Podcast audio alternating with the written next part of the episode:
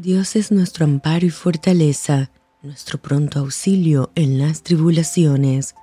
Te saluda tu amiga Merari Medina. Bienvenidos a Rocío para el Alma, Lecturas Devocionales, la Biblia. Salmos capítulo 2. ¿Por qué se amotinan las gentes y los pueblos piensan cosas vanas?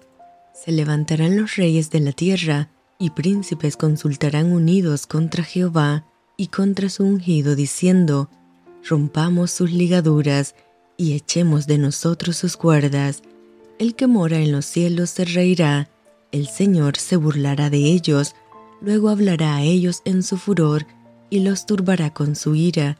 Pero yo he puesto mi rey sobre Sión, mi santo monte, yo publicaré el decreto. Jehová me ha dicho, mi hijo eres tú, yo te engendré hoy, pídeme y te daré por herencia las naciones y como posesión tuya los confines de la tierra. Los quebrantarás con vara de hierro, como vasija de alfarero los desmenuzarás.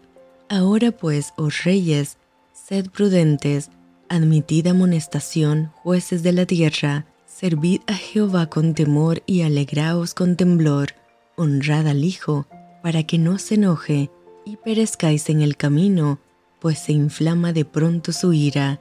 Bienaventurados los que en Él confían. Y esto fue Rocío para el alma. Te envío con mucho cariño, fuertes abrazos tototes y lluvia de bendiciones.